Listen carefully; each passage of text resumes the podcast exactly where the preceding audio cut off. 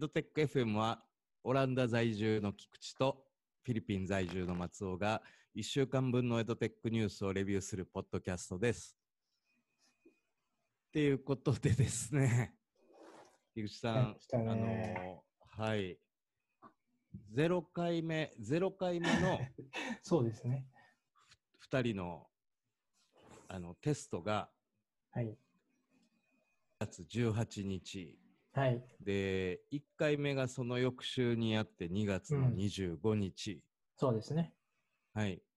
で、多分その次の週に、うんなん。かどっちかが合わなくて、私ですね、確か。はい。はい。で、その次が僕が合わなくて、はい。で、その次にっていう時に、いろいろコロナウイルスの件で、ねはい、動いて、で、ちょっともう言っても、あの、なんかね、その状態に慣れてきたから、あの、お互い、あの、落ち着いたところで、また再開しようって言ったところ、先週僕の方が、えーマイクで音が回っちゃうっていう状。態で、せっかくやろうと思ったのに取れなかったっていうようなところで、はいそこからまた僕がマイクの設定をいろいろやり直して、えーうん今日再度チャレンジしてるというと。ころで、はい、あのーオランダの話もゆっくりと聞きたいですし、こちらの状況もシェアしたいっていうのがあるんですが、ちょっとまず僕が今、あの毎日追っかけてるなんか、ワールドメーターっていう、はい。あのーこうコロナウイルスのうん感染者とか死者数がこう何分かおきに多分アップデートされるあの表があってですね表っていうかサイトがあって、えーそれを見るとせ世界的に現在、えー感染者が78万6千人ざっくり。死者が3万7千人ででそれをずっと下に下がっていくと国ごとに見れるようになってるんですけど、えー現在一番上に来てるのが US その次イタリアと来てうんで僕これさっきちょっと見ててすごい意外だったのがニーザーランドはい。オランダが、はい。まあまあ上でそうなんですよ。一ね、1万1000人、感染者が1万1000で、死者が864、はい。えー回復、リカバーが250。うん。ちなみに、もうちょい下がった、ずーっと下がったところで、日本が感染が1953、うんえー死者が56うん、リカバーが424。もうちょい下がると、フィリピンが感染が1546、うんえー死者が78、えーリカバーが42っていうようなこうオランダ、日本、フィリピンっていう今、三国の状態です。なるほどはい。オランダはそうなんですよ。え国土の割にはですね、ねすごい数が多く出てるんですよね。うん。うんはい。ちょっと実際どう、国によってね、するかはい。結構細かく、えー違うところが多いとは思うんですけど、まあ、オランダの、まあ、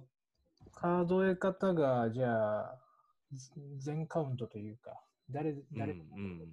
カウントしてるかっていうと、全然そんな雰囲気はなくて、実際、はい。まあ、私が例えば熱が出た、息苦しいとかなった場合、まあ、ハウスドクターって呼ばれる、まあ、自分で登録している先生に必ずまず連絡を入れるんですけども、まあ、大体の場合、そこで、えっと、重症じゃなければ家で寝てろと言われて、コロナのチェックうとかはん。特にしないことが、えー多いみたいなんですね。まあ、そういう情報がよく出回ってるので、まあ、基本的にはコロナチェックせず自宅療養となるので、まあ、それはおそらくカウントされてないはずなので、えーとまあ、そのサイトで出ている数字っていうのは、まあ、最低限の数字なのかなと思って、やはりかなり多く、えー確認されてるんじゃないかと、ちょっと危惧しております。そうですね。あの、フィリピンも、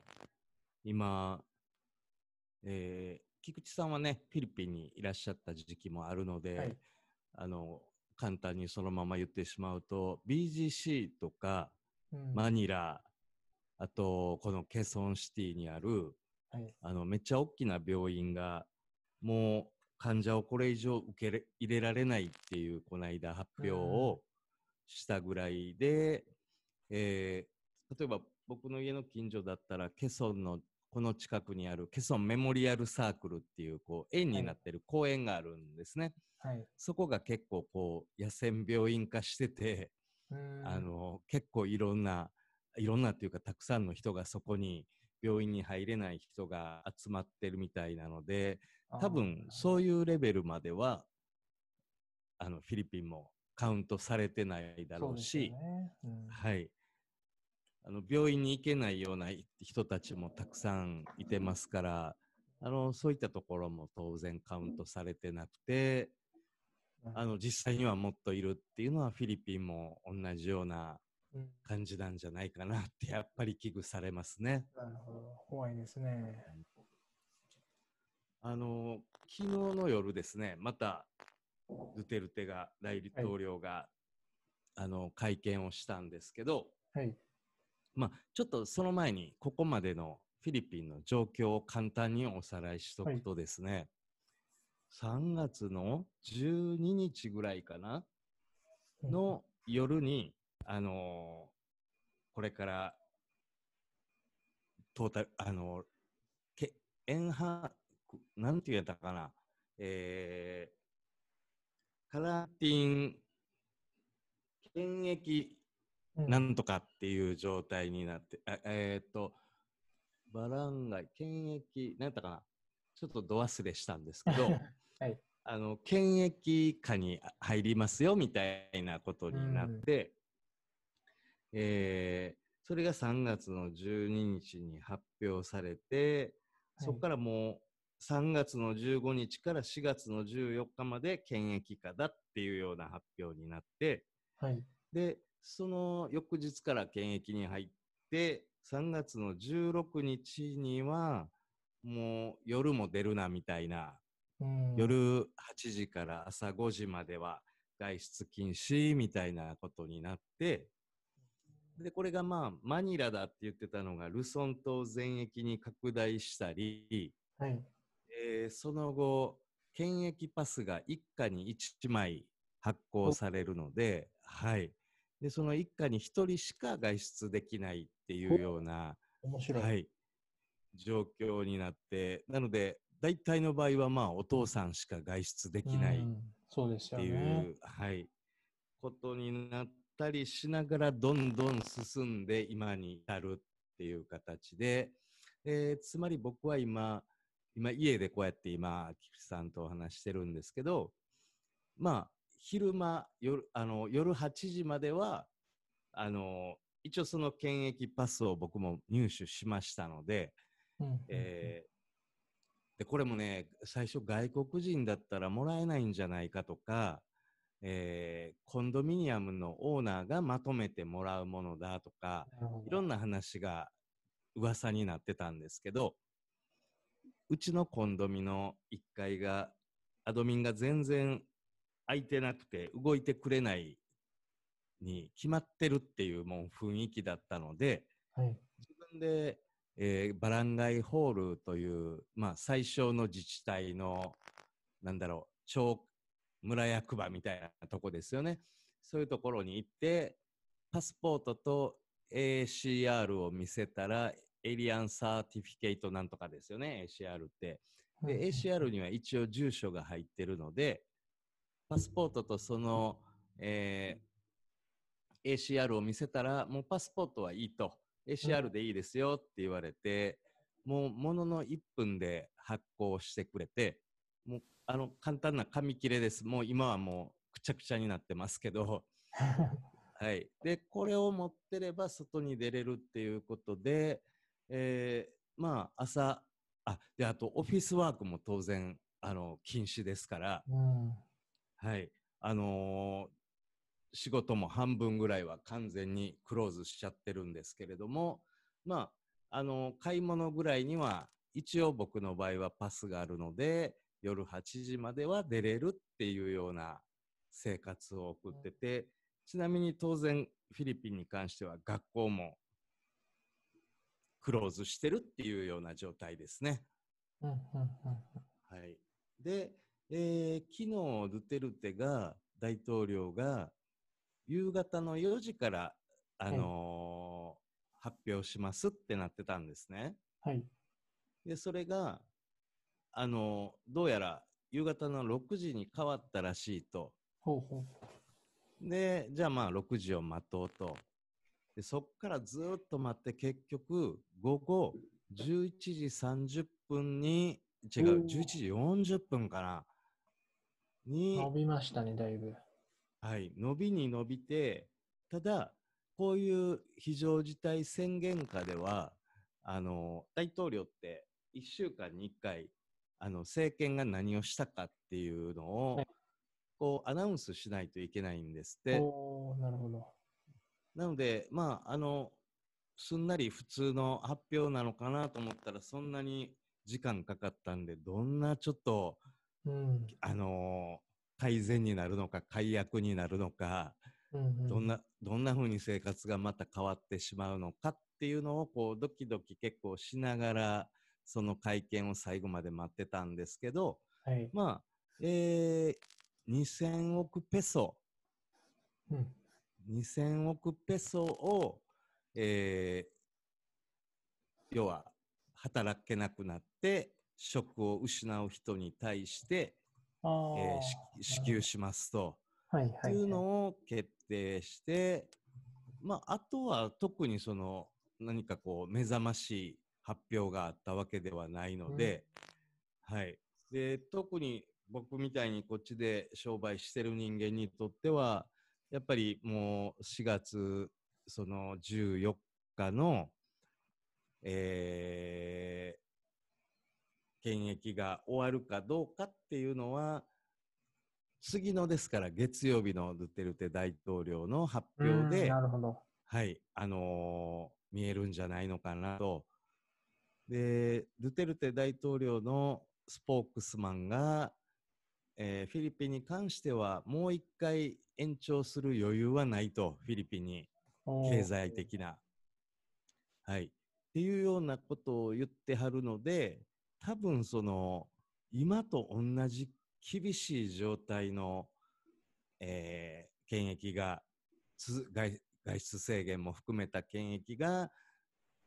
もう1ヶ月延長とかはないんじゃないのかなというふうに、個人的には、あの、予想してるっていうような状態のフィリピンでした。はい。なるほど、なるほど。で、ね、あの、ちらっとこの間、木口さんからも聞きましたけども、こういう今、思いっきり真正面から、あのー封じ込めようとしているフィリピンと、結構なんかオランダが違う感じの、そうですね。まあ、ええそのの後もでいろいろ意見がどんどんやっぱ出てきてるのと、先ほどの数字にも、えー表面化してきちゃってるので、まあ、どこまで有効か続けるかも正直わからないんですけれども、まあ、はい。どちら封じ込めるというより、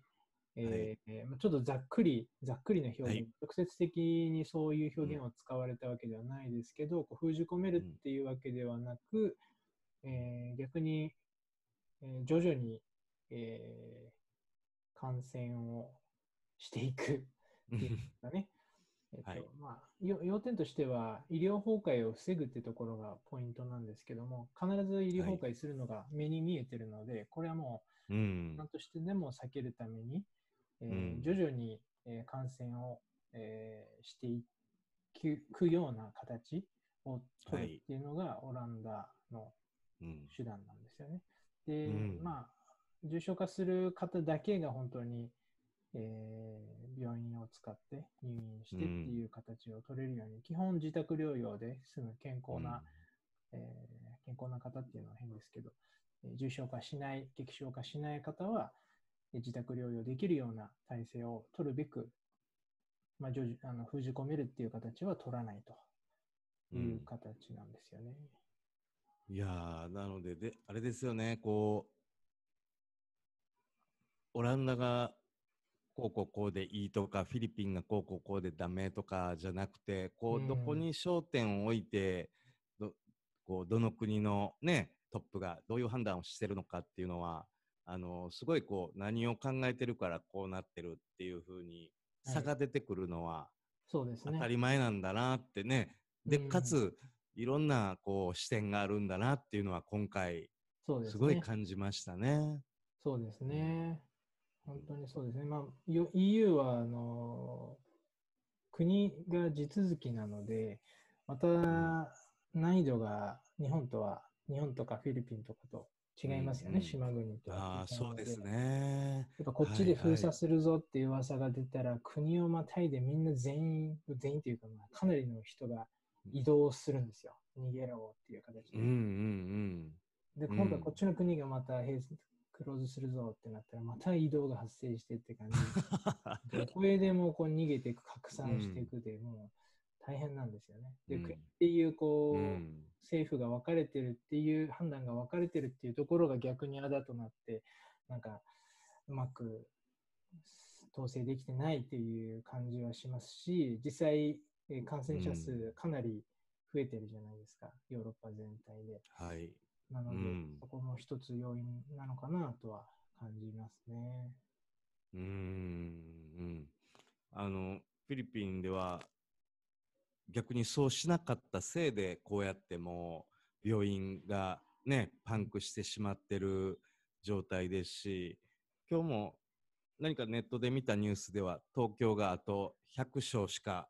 ベッドがないとおいうようなものを見ましたし、はい。あの、みんながみんな病院に行っちゃうとそうなるっていうのは、あの、分かってるので、本当にそういう意味で、そういう角度から見ると、オランダのそういうね、しあの、見せ方、見せ方じゃない、あの、やり方を選択してるのは、あの、本当に一理あるんだなって実感しますよね。そうですね。うん。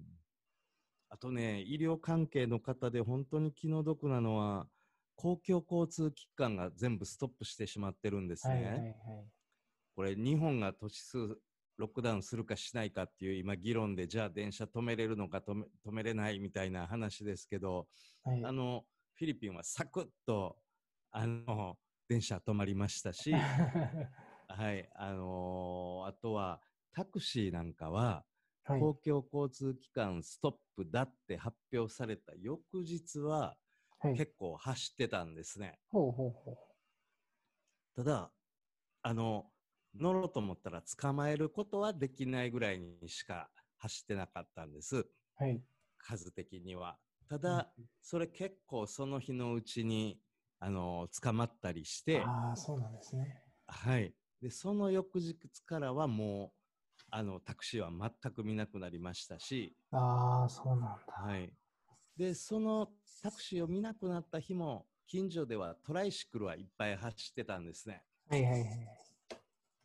ただ、それもその日のうちに問題になって、その次の日からは、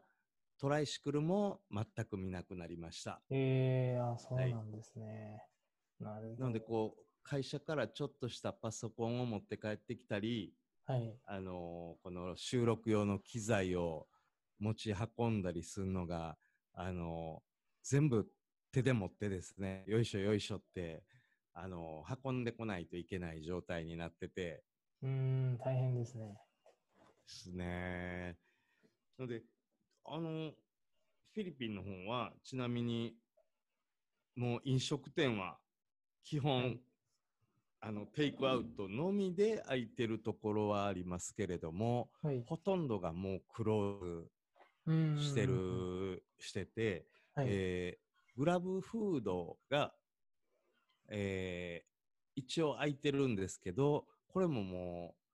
う、夕方6時ぐらいにはほぼ全部閉まっちゃって、注文できないあるいは注文できても、ドライバーが見つからないってあいうような、ーはい、外食事情になってますけど、うんうん今のオランダの外食事情はどうですか？オランダはですね、まあ、似たような感じで、レストランは基本的にあのイートインは全部 NG なので、えーはいレストラン内で食事することはできませんと。はい。で、テイクアウトも、えっと、カウンター越しにこう、なんていうんですかね、えー対面型でこうテイクアウトすることもできないんですね。なので、はいえーじゃあ何ができるかっていうと、ドライブスルーなんですよね。うんうん。レストラン。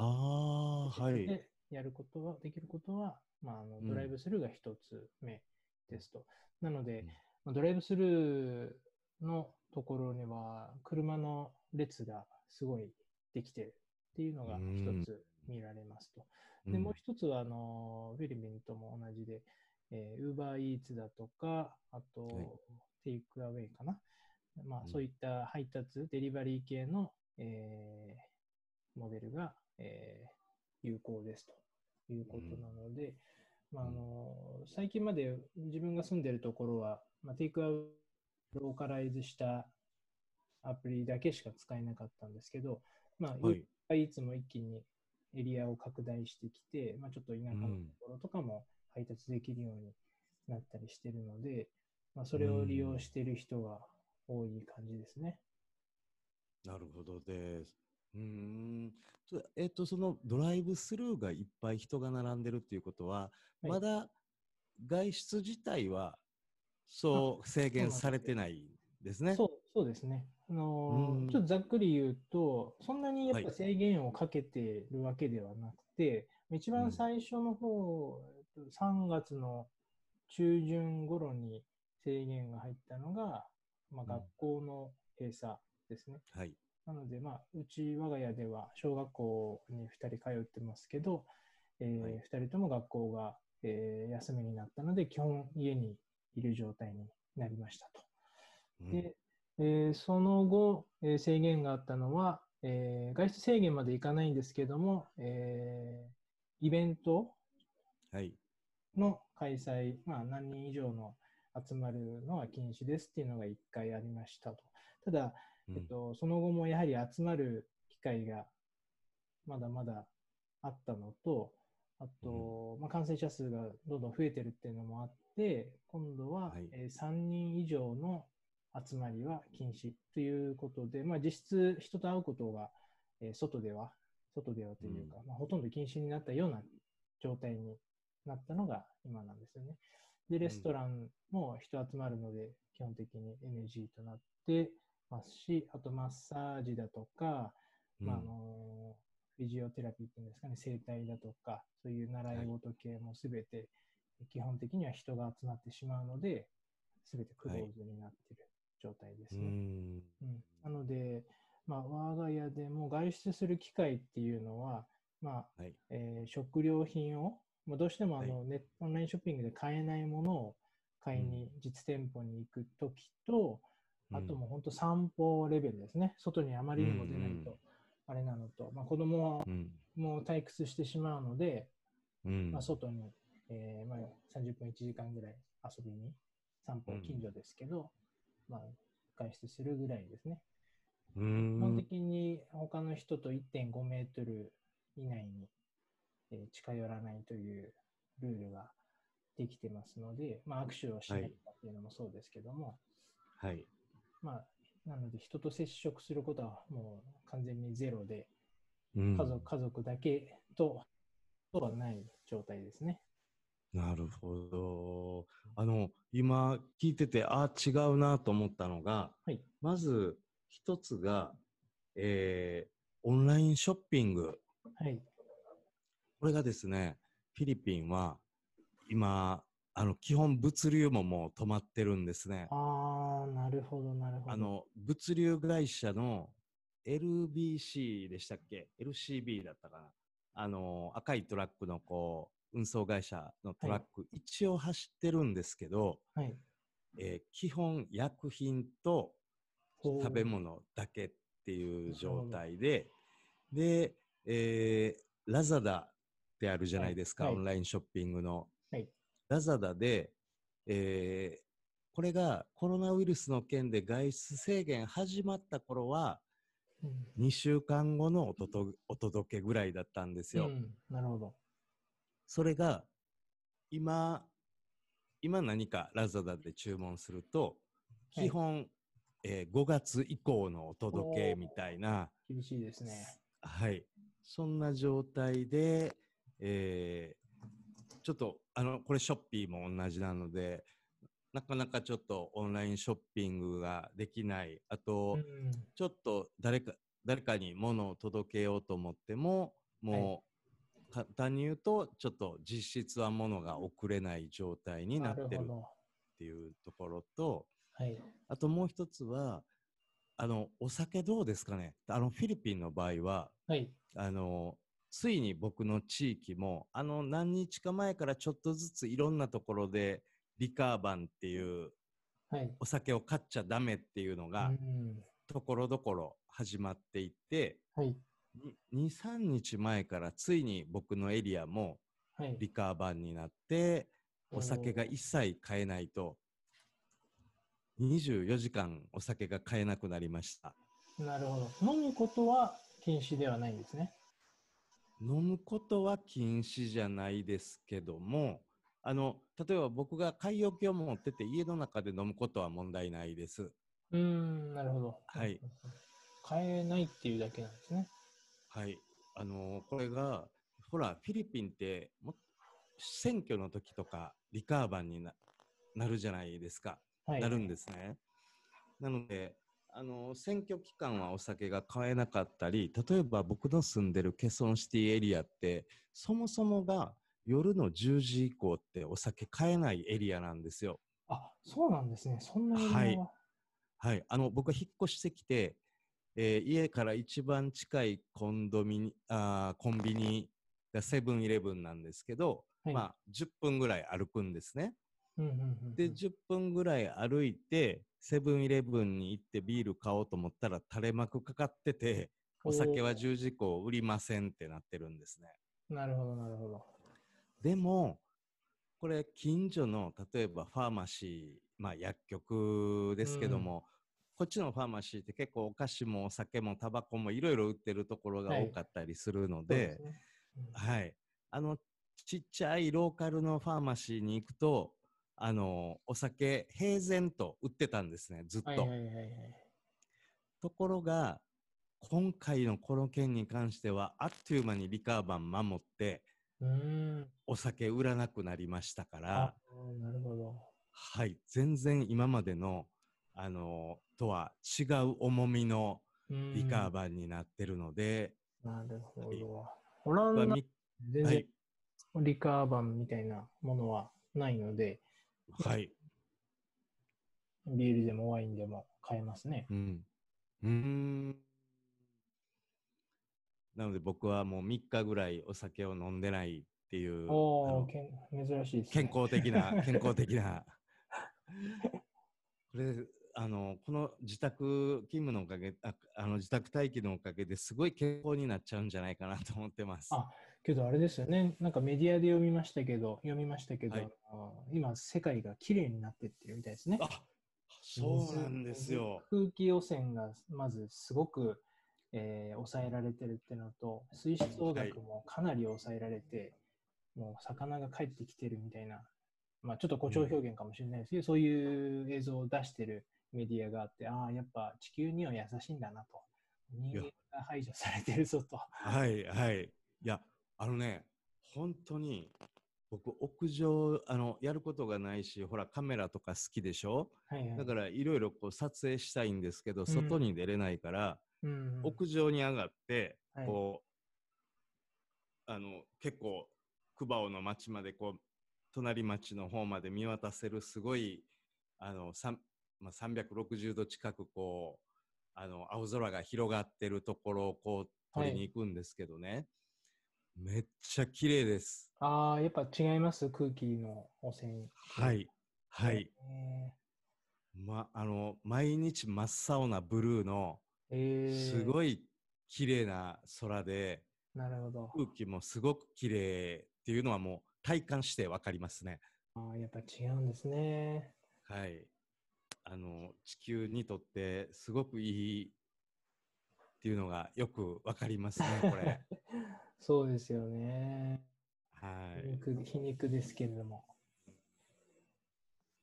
いや、で、まあまあ、あの、日本、日本じゃない、フィリピン、オランダがこんな状況の中で、まあ、僕ら一応ね、エドテック FM っていうことで、その、そう教でしたそう育系、エドテック系の、あのーところに触れておきたいなっていうところで言うと、はい。えーフィリピンの場合は、なんか6月ぐらいまでは、その学校に来な来ないようにして、オンラインでみたいな通達自体は出てるんですけど、はい。ただなかなか現状はですね、えーネット環境が整っていないために、それを、えー受講、アイデアはあっても、やっぱりその施策自体を、えー進行させることができない、簡単にはできないのがフィリピンっていうような。状はい、状況になってますし、えー状況になってるのと、逆に日本ではオンラインにやろうみたいな、オンラインで授業しようみたいなことにもなっても、例えばじゃあ教材どうすんのとか、うん。あの、こう著作権の問題とか出てきてそうですね。出てきましたね、はいとうとう。ねはい。で、まあ、そんな中でいろいろとオンライン授業に対しても世界中で国によっていろんな課題、いろんな問題があったりすると思うので、うん。うんうんうん。はい。あの、今日はね、ちょっと何かのニュースをレビューしようっていうことではないんですけども、はい。あの、このいろんな国が外出が制限される中で、多分これからもっともっとこう、エドテック周りのニュースっていうのは、どんどんどんどん出てくると思うので、そうですねこの。辺を、はい、ちょっと僕なんかも状況に落ち着いてきましたので、うん。えーはい。ちょっとね、今日はもう、あの、事務所に行けないんで、編集できないので、このままえ、このままのファイルを上げてしまうっていう形になるんですけれども、はい。はい。えーちょっとずつ我々の、そのね、配信の環境だったり、クオリティっていうのは上げていくとして、はいあのちょっとニュースを、このしばらく、しばらくと言いますか、この状況下、より注視していろんなニュースを拾っていきたいなと思ってますので、はい。よろしくお願いしはい。よろます。しくお願いします。はい。じゃあちょっと今日はこんなところで、はい。あの、ね皆さんにお届けしておきましょはい。う。はい。ではではまた来週もよろしくお願いいたします。はい。よろしくお願いいたします。